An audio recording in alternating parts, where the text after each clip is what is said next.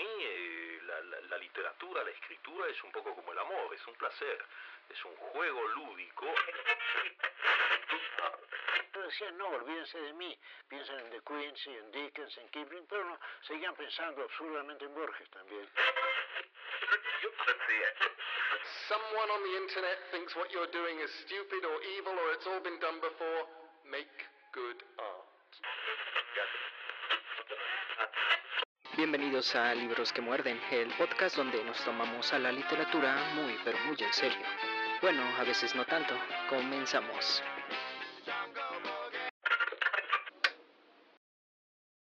¿Por qué bebes tanto? me preguntó. Quizá porque tengo miedo, dije. Yo también tengo miedo y no bebo. Tu miedo y el mío son distintos. Haruki Murakami, El fin del mundo y un despiadado país de las maravillas dicta un sutra que si se amarra a seis animales de diferente naturaleza juntos con una misma cuerda, cada uno intentará volver a su hábitat y por ello se pelearán, siendo al final arrastrados al hábitat del más fuerte. Esta narración del budismo pretende simbolizar la relación existente en el ser humano entre sus sentidos y su mente, la tensión de los deseos carnales, nuestras aspiraciones y temores. Todo aquello que en resumidas cuentas nos empuja hacia determinada dirección son las bestias del sutra. El Buda se erige a sí mismo como una columna sólida que frena el movimiento de las fieras hasta que éstas se apaciguan y le rodean en calma. Ah, qué bello sería ser como el Buda. Lamentablemente nosotros los que aún somos un castillito ahí con sus cuatro varillas oxidadas y unas botellas de refresco en la punta, tenemos que lidiar por las malas con la furia de las bestias. Posiblemente un montón de perros si somos castillo de casa de barrio, de esos que dejan por si en algún momento se construye el segundo piso evitando que la tristeza nos lleve a su hábitat, posiblemente una elevada cornisa desde la cual tirarnos, controlando las ansias de comer y comer panes de dulce o alguna fritura hasta el hartazgo para luego sentirnos como unos cerdos, u obligándonos con esfuerzo sobrehumano a salir de la cama y hacer las cosas que el mundo nos demanda, ignorando esa inercia que pretende atarnos a la cama y que apenas y logramos disipar con un par de tazas de café.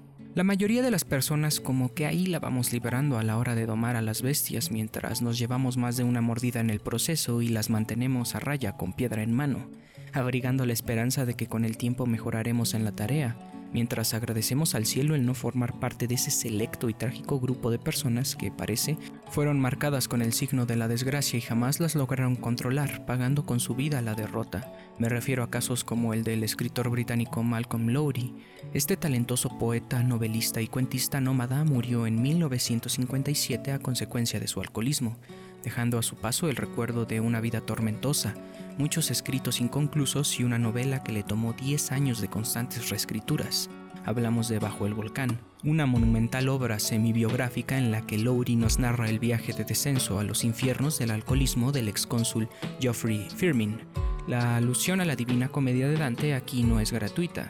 El autor la usó como inspiración para su novela, la cual pretendía que fuera la primera parte de una trilogía que empezaría en el infierno. Lowry murió mientras escribía su Purgatorio y de su paraíso solo nos queda imaginar la belleza de una obra que solo existe en sueños. La primera cosa que llama la atención en esta novela es la capacidad de Lowry para despertar en su lector la sensación de embriaguez, desafiando a los filósofos de la mente que afirman que las experiencias perceptuales, los cuales son imposibles de comunicar, el discurso lírico del protagonista despierta una peculiar sensación de embotamiento etílico. Ebria de aire estoy y embriagada de rocío, tambaleándome los interminables días de verano por posadas de incandescente azul. Si Emily Dickinson podía embriagarse con el aire del campo, ¿por qué uno no habría de poder hacer lo mismo con un libro? Aunque a diferencia del bello poema de Dickinson, Bajo el volcán no trae consigo las sensaciones de plenitud y dicha de la embriaguez, sino su lúgubre sombra, compuesta del triunvirato de la angustia, el resentimiento y la decepción. Junto a Geoffrey nos vemos arrastrados a la vorágine del alcoholismo, que como toda adicción es un método de autodestrucción que mina no solo el cuerpo, sino el alma. Si es que en pleno siglo XXI todavía nos es lícito utilizar ese concepto para referirnos a la esencia más íntima del individuo. El protagonista vaga por las calles de Cuernavaca el Día de Muertos de 1938, arrastrando consigo un sinfín de recuerdos dolorosos y de mundos de dicha que simplemente no pudieron ser. Un divorcio, el exilio y el mezcal como piedra angular de la conciencia lo han llevado a un punto más allá de cualquier redención, convirtiéndolo en símbolo de todo lo que se ha perdido de manera irreversible.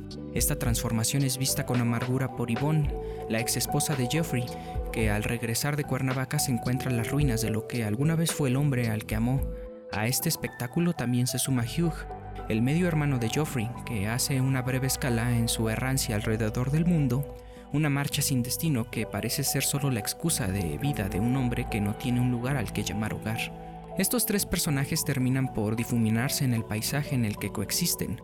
Hablamos del México indígena, una nación que a razón de sus símbolos y rituales se nos figura más como un mundo de sueños en el que están presentes en un encarnizado combate los valores de una revolución interrumpida, las promesas de la modernidad y las heridas de una conquista que se niegan a cicatrizar.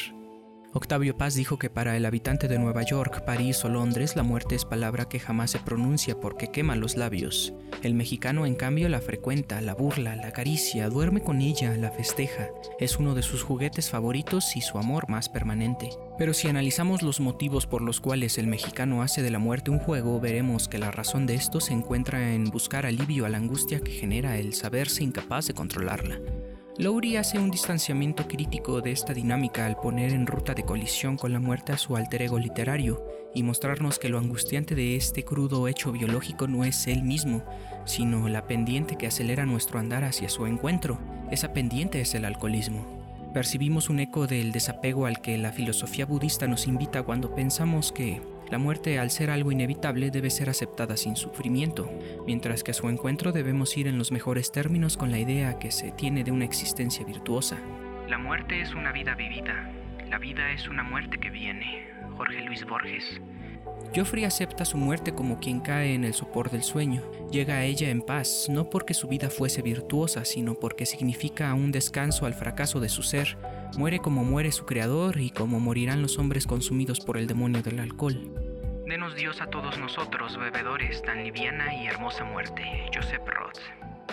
A manera de conclusión podemos afirmar que con esta obra no solo se busca retratar la agonía de un hombre que camina a conciencia hacia su tumba, es también una búsqueda por capturar con palabras el destino de la humanidad, como el mismo autor señala en su prólogo. Esta novela tiene como tema las fuerzas que moran en el interior del hombre y que le llevan a asustarse de sí mismo. El tema es también el de la caída del hombre, el de sus remordimientos, el de su incesante combate hacia la luz bajo el peso del pasado, el de su destino, es uno de esos muchos planos de significación. La borrachera del cónsul debe simbolizar la borrachera universal durante la guerra, o durante el periodo que la precedió, o no importa cuándo. A lo largo de los 12 capítulos, el destino de mi héroe puede ser considerado en relación con el destino de la humanidad. Si el destino de la humanidad es la inconsciencia de la borrachera y la eventual aniquilación, es algo sobre lo que Lowry ya no tiene injerencia, y que nos corresponde a los que estamos aquí y ahora evitar o concretar como si de los designios de las Moiras se tratase. Mientras tanto, la historia de Geoffrey termina y la nuestra continúa hasta quién sabe dónde. Muchas gracias por escuchar este podcast. Si ya leíste el libro, te invito a contarme qué te pareció. Y si tienes alguna recomendación literaria, déjala en la sección de comentarios. Si te gustó el contenido y quieres escuchar más, suscríbete en YouTube y dale click a la campanita para que no te pierdas ninguno de nuestros nuevos episodios.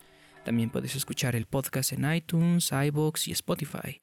Soy Josué Villaseñor y me despido, no sin antes recordarte que si el libro que estamos leyendo no nos obliga a despertarnos como un puñetazo en la cara, ¿para qué molestarnos en leerlo? Adiós.